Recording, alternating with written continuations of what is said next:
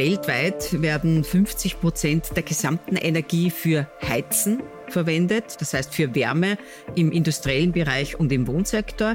Wenn man jetzt rein den Wohnsektor betrachtet, dann sind es rund 73 Prozent, die für Heizen, Warmwasserbereitung und für Kühlen verwendet wird. Und bei Kühlen ist, wenn man so die letzten Sommer betrachtet, der Bedarf immer größer. Und mit dem Abwasser hat man eben eine erneuerbare Lösung. Das wurde auch von der Europäischen Union 2018 als erneuerbare Energie anerkannt. Tauwetter, der Profilpodcast zur Klimakrise. Herzlich willkommen, liebe Hörerinnen und Hörer bei Tauwetter. Mein Name ist Christina Hiptmeier. Und ich bin Franziska Tschugan. Um die Energiewende zu schaffen, müssen wir kreativ sein und alle nur erdenklichen Quellen anzapfen. Abwasser ist so eine Quelle. Es hat zwischen 12 und 20 Grad, wenn es aus Duschen, Waschmaschinen und Geschirrspülern in den Kanal rinnt. Wie man diese Wärme aus dem Kanal oder aus der Kläranlage nutzen und damit zum Beispiel Gebäude heizen kann, erzählt uns unsere heutige Gästin. Ulrike Rabmer-Koller ist Eigentümerin und Geschäftsführerin der österreichischen Rabmer Gruppe, einem Unternehmen für Bau- und Umwelttechnik, das unter anderem Abwasserwärmeanlagen plant und installiert. Herzlich willkommen, Frau Rabmer Koller. Hallo, danke für die Einladung. Ein herzliches Hallo auch von mir. Äh, Sie gewinnen Energie aus Abwasser. Wie können wir uns denn das vorstellen? Ja, äh, täglich laufen wirklich eine große Menge an warmem Abwasser von Duschen, von der Küche, äh, auch von Betrieben in den Abwasserkanal, also in den öffentlichen Kanal in der Straße. Und wir legen quasi in diesen Kanal innovative Wärmetauschersysteme und bringen dann die Temperatur äh, zu einer Wärmepumpe. Und die Wärmepumpe wandelt dann äh, die Energie in Heizenergie im Winter und Kühlenergie im Sommer um. Und Energie aus Abwasser ist 24 Stunden am Tag, 365 Tage im Jahr ähm, mit einer sehr hohen Temperatur äh, quasi vorhanden. Und damit ist Energie aus Abwasser auch viel effizienter als jetzt zum Beispiel Erdwärme oder eine Luftwärmepumpe Pumpe. Und deshalb hat natürlich gerade im städtischen Bereich Energie aus Abwasser ein sehr großes Potenzial. Wie sind Sie denn auf die Idee gekommen? Das ist ja, äh, Sie machen das ja schon eine, eine Zeit lang, aber da muss ja mhm. ursprünglich einmal eine Idee gewesen sein. Ja, wir kommen eigentlich aus dem Kanalbereich. Also wir haben ähm, uns früher schon beschäftigt mit Kanalneubau. Dann waren wir Europapionier in der grabungsfreien Rohrsanierung. Das heißt, im Endeffekt äh, sind wir schon seit Jahren oder Jahrzehnten im Kanal zu Hause sozusagen. Und natürlich, äh, wenn man sich sehr stark mit dem Abwasser beschäftigt, fällt einem automatisch auf, dass ja das Abwasser wirklich auch im Winter eine sehr hohe Temperatur hat und dass dieses eigentlich wertvolle äh, Abwasser mit der wertvollen Wärmeenergie äh, ja bis zur Kläranlage läuft und dort eigentlich äh, ungenutzt äh, wirklich immer wieder im Kanal läuft. Und das war dann auch so ein bisschen ein, ein Thema für uns. Ähm, wir wollten auch ähm, uns, wir haben ein großes Portfolio an unterschiedlichen Tele Technologien und wir haben uns eben dann jetzt äh, vor zehn Jahren oder mehr als zehn Jahren dann damit beschäftigt.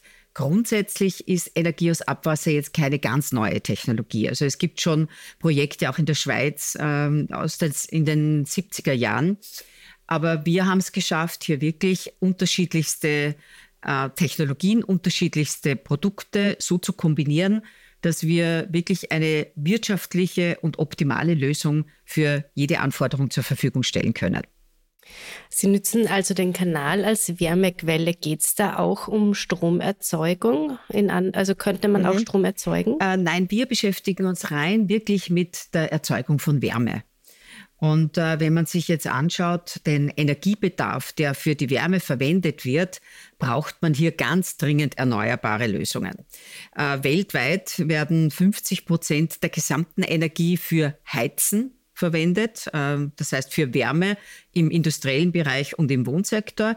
Wenn man jetzt rein den Wohnsektor betrachtet, dann sind es rund 73 Prozent, die für Heizen Warmwasserbereitung und für Kühlen verwendet wird.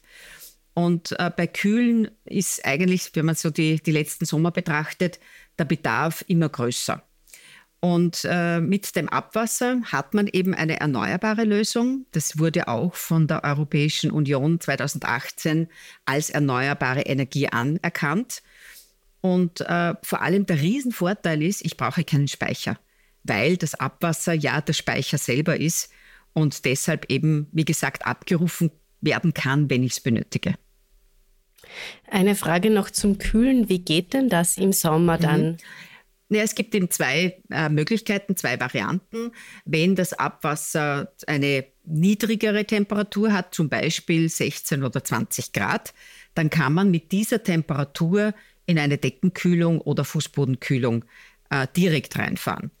Ähm, wenn ich aber jetzt zum Beispiel höhere Temperaturen habe und es mit dem Abwasser an der Kühlung nicht funktionieren würde, dann wird einfach die Wärmepumpe quasi umgedreht und aus der Wärmepumpe entsteht eine Kältemaschine und äh, die Temperatur wird dann über das Abwasser abgeleitet. Und welche Voraussetzungen braucht es generell, um solche eine Anlage zu installieren? Geht das überall? Äh, leider nein. Äh, man braucht auf jeden Fall einen ähm, quasi Kanal in der Nähe des Objektes, das man heizen möchte oder kühlen möchte. Und das muss mindestens 10 Liter in der Sekunde an Abwasser zur Verfügung stehen. Ähm, das heißt, es ist schon ein relativ großer Kanal. Äh, es braucht rund 5000 Einwohner, die quasi in diesen Kanal einspeisen. Ähm, und es sollte auch von der Entfernung her so sein, dass man ähm, je nach 100 Kilowatt man braucht, um die 100 Meter Entfernung quasi äh, akzeptieren kann. Dann ist es wirtschaftlich. Alles, was dann weiter weg ist, wäre dann zwar möglich, aber nicht mehr so wirtschaftlich. Das schließe ich jetzt draus. Also es geht in städtischen Gebieten, wo man oder bei Unternehmen, wo man viel genau. Äh, Betrieb hat, aber fürs Einfamilienhaus ist das vermutlich dann jetzt ähm, eher keine Lösung, für das oder? Einzelne Einfamilienhaus nicht, aber es, man kann durchaus eine, äh, ein, ein Nahwärmenetz aufbauen oder Kaltwärmenetz aufbauen und damit dann natürlich auch mehrere Häuser versorgen. Äh, Grundlage ist wirklich, dass entweder ein Kanal in der Nähe ist mit äh, einer Abwassermenge von 10 Litern pro Sekunde oder eben eine Kläranlage in der Nähe ist. Da kann man beim Kläranlagenablauf ähm, eine viel höhere Temperatur noch herausholen und wenn ein Betrieb in der Nähe ist oder eben Wohnhäuser in der Nähe sind oder auch zum Beispiel Gärtnereien, dann kann man hier wirklich äh, diese mit, dem, mit der Energie aus Abwasser eben versorgen. Und geht das äh, auch bei Bestandsgebäuden oder muss man das praktisch im Neubau planen oder kann man es eben bei bestehenden Gebäuden im Nachhinein mhm. dann ähm, installieren? Man kann es auch bei Bestandsgebäuden machen. Wir haben jetzt gerade sehr viele aktuelle Potenzialanalysen und Machbarkeitsstudien laufen, die sich speziell mit dem Bestand äh, beschäftigen, weil natürlich das Raus aus Gas ähm, jetzt wirklich ein sehr äh, wesentlicher Aspekt ist und da man kann es durchaus auch für Bestandsgebäude machen. Ganz wichtig ist aber wie bei jedem Heizungstausch quasi, dass man wirklich das Gebäude vorher äh, auch thermisch saniert, äh, damit man dann auch natürlich den Heizwärmebedarf auch entsprechend verringern kann. Mhm, verstehe. Ähm, und die Abwässer, müssen die irgendwie aufbereitet werden oder geht das so durch, wie es aus der Toilette kommt oder so? ja, es ist so, es, wir haben auch zwei unterschiedliche Methoden äh, und das kommt wirklich auf das einzelne Projekt drauf an oder auf die Größe des Projektes drauf an. Äh, auf der einen Seite werden Wärmetauscher direkt in den Kanal verlegt. Und die haben eine bestimmte Anordnung auch der Struktur, der Oberflächenstruktur, sodass sich keine Ablagerungen bilden können und dass auch die Effizienz entsprechend äh, hochgehalten wird, auch über Jahre hinweg. Und die zweite Methode ist äh, über externe Wärmetauschersysteme. Das heißt, da holt man das Abwasser aus dem Kanal. Es wird äh, quasi vorgereinigt und dann über externe Wärmetauscher gebracht und danach wieder in den Kanal eingeleitet. Also das sind äh, eben zwei unterschiedliche Methoden. Wir schauen uns wirklich jedes einzelne Projekt an, äh, wo wir mal schauen, ist überhaupt das Potenzial im Kanal enthalten? Äh, und dann schauen wir uns an, äh, wenn, welches Objekt mit welcher quasi Energie versorgt werden muss und ob das überhaupt dann auch entsprechend wirtschaftlich ist. Ab wann rentiert sich denn so eine Anlage? Naja, im Endeffekt kann man Anlagen machen ab 50 kW, beziehungsweise eben dann unsere größte Anlage, die wir jetzt gerade, äh, ist auch Europas größte Anlage mit äh, Wärmetauschern im Kanal, äh, die jetzt in, im, im, Probebetrieb ist quasi. Das ist die Vio, das Objekt Vio Plaza in Wien-Meidling. Äh, dort äh, produzieren wir 6 Megawatt Kühlleistung aus dem Kanal und äh, 1,2 Megawatt Heizleistung. Ähm, wir könnten auch 6 Megawatt Kühl äh, Heizleistung aus dem Kanal bringen, aber das ist ein Teil wird mit Fernwärme beheizt. Und äh, es ist generell so, dass bei vielen Gebäuden mittlerweile die Kühlleistung viel höher ist als die Heizleistung. Und äh, grundsätzlich hängt es wirklich ab davon, äh, wie hoch ist die, die Wassermenge im Kanal, quasi die Abwassermenge und äh, wie viel Energie brauche ich. Das heißt, man kann hier leider, und das ist das bei Energie aus Abwasser, muss man sich wirklich jedes Projekt für sich anschauen. Außer, und das ist es, es gibt noch eine quasi dritte Variante, das heißt äh, die Inhouse-Lösung. Und bei der Inhouse-Lösung äh, kann man quasi aus dem warmen Abwasser das aus einer Küche zum Beispiel kommt oder äh, von einer Wäscherei, quasi die Energie herausholen und dann wieder zum Vorerwärmen des Frischwassers verwenden. Und da ist es wirklich auch schon möglich für kleine Anlagen. Jetzt, wenn wir das, dieses Beispiel nehmen, das Sie da aus Wien genannt haben, äh, ab wann äh, amortisiert sich die Anlage dort? Mhm. Sprechen wir da von Jahren oder Jahrzehnten? Oder? Äh, nein, also wir, grundsätzlich liegen Amortisationszeiten jetzt bei den größeren Anlagen so äh, zwischen fünf und maximal acht Jahren. Also das heißt, äh, jetzt mit den hohen Energiepreisen sogar noch niedriger. Aber wie gesagt, es ist einfach so, dass man, das kann man jetzt nicht allgemein sagen, aber äh, wir haben wirklich jetzt auch äh, sehr, sehr viele Anlagen, wo wir Machbarkeitsstudien gemacht haben, wo wir teilweise sogar unter fünf Jahren liegen.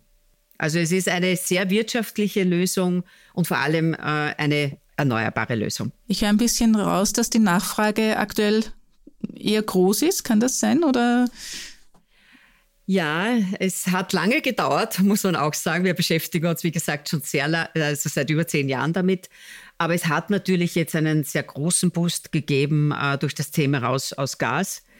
Ähm, dadurch, dass jetzt auch sehr viele Bestandsobjekte eben die, die Heizung wechseln wollen, auch sehr viele Industrieunternehmen, die auch das Potenzial entsprechend nutzen wollen. Ähm, in der Vergangenheit waren es hauptsächlich große Immobilienprojekte, die quasi neu gebaut wurden. Das heißt, da ist natürlich ein sehr langer Vorlauf bei den Projekten. Jetzt aktuell ist es wirklich so, dass man sehr viel Bestandsgebäude äh, eben mit Energie aus Abwasser versorgen möchte. Äh, Sie haben uns jetzt schon äh, ein Beispiel genannt. Gibt es noch eins, was äh, so vielleicht was Kleineres, äh, wo es auch gut funktioniert? Äh, ja, also äh, für uns eigentlich ähm, ein, ein, sehr tolles Projekt, herausragendes Projekt ist äh, äh die Wien-Kanal-Zentrale selber. Das heißt, Wien-Kanal äh, setzt auch selber auf Energie aus Abwasser. Und wir durften dort die Anlage 2020 in Betrieb nehmen. Und das heißt, die gesamte Zentrale von Energie aus Abwasser wird zu 100 Prozent mit e-, eben dieser Energie beheizt und gekühlt. Und das ist, äh, glaube ich, auch ein sehr schönes Vorzeigeprojekt, das ähm, hier auch von Wien Kanal selber auch entsprechend ähm, auf diese Technologie gesetzt wird. Österreich ist ja ein Thermenland. Wären das nicht auch tolle Quellen für äh, Energie aus Abwasser? Ja, natürlich. Also das heißt auch da, überall, wo es äh, entweder warmes Warmwasser sowie eben Thermalquellen gibt. Äh, da kann man natürlich auch Energie aus, in dem Fall Wasser dann äh, einsetzen. Und äh, das Potenzial von Energie aus Abwasser im Kanal liegt bei 14 Prozent der gesamten Gebäudewärme in Österreich. Wenn man jetzt noch den, quasi die, die Kläranlagen mit dazu nimmt, das sind auch noch einmal rund 11 Prozent, das heißt, Potenzial wäre da von rund 25 Prozent. Jetzt muss man aber wieder sagen, es ist natürlich nicht überall, wo das Potenzial ist, auch ein Abnehmer. Das heißt, das, das muss man natürlich jetzt matchen. Aber das heißt, vom Potenzial her wäre es wirklich sehr groß. Und äh, wichtig ist auch, und das, da werden schon erste Schritte gesetzt, dass man eine Art Abwasserwärme-Landkarte erstellt, dass man äh, vor allem sieht, wo gibt es denn quasi jetzt das Potenzial, dass dann, wenn ein dann ein möglicher Abnehmer sagt, okay, ich, entweder es wird dort neu gebaut oder ich möchte die Heizung tauschen, dass ich dann schon einmal sagen kann, okay, Abwasser wäre schon eine super Energiequelle.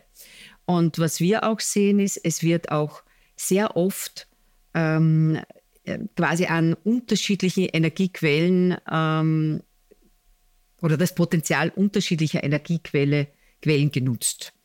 Das heißt, äh, wir haben durchaus auch eine Art Sektorkoppelung, wo unter, generell unterschiedliche Energiequellen, aber auch unterschiedliche Wärmequellen verwendet werden.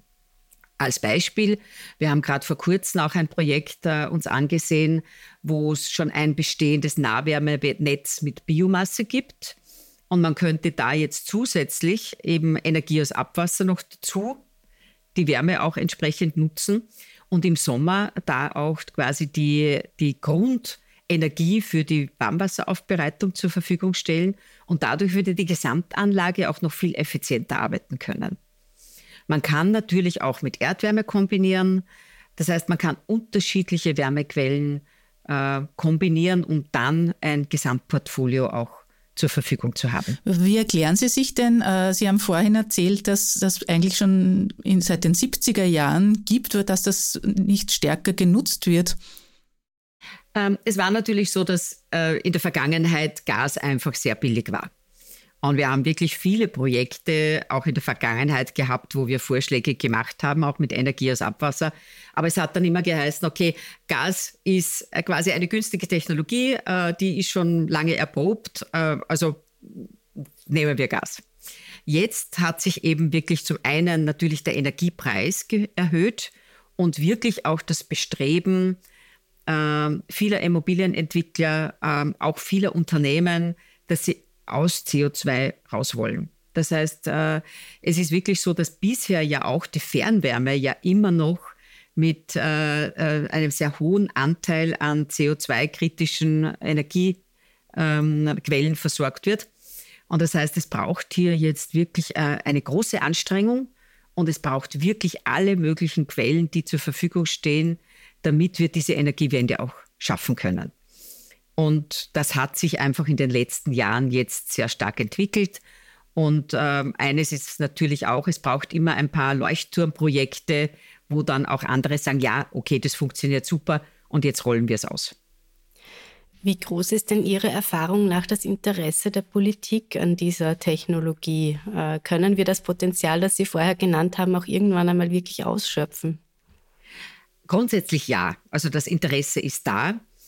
Ähm, es gibt leider immer noch ein bisschen äh, diese quasi Zurückhaltung der Abwasserbetreiber, weil äh, immer wieder noch quasi die Meinung vorherrscht, es könnte ja, wenn zu viel quasi Wärme aus dem Kanal herausgenommen wird, das eine negative Auswirkung für die Kläranlage geben.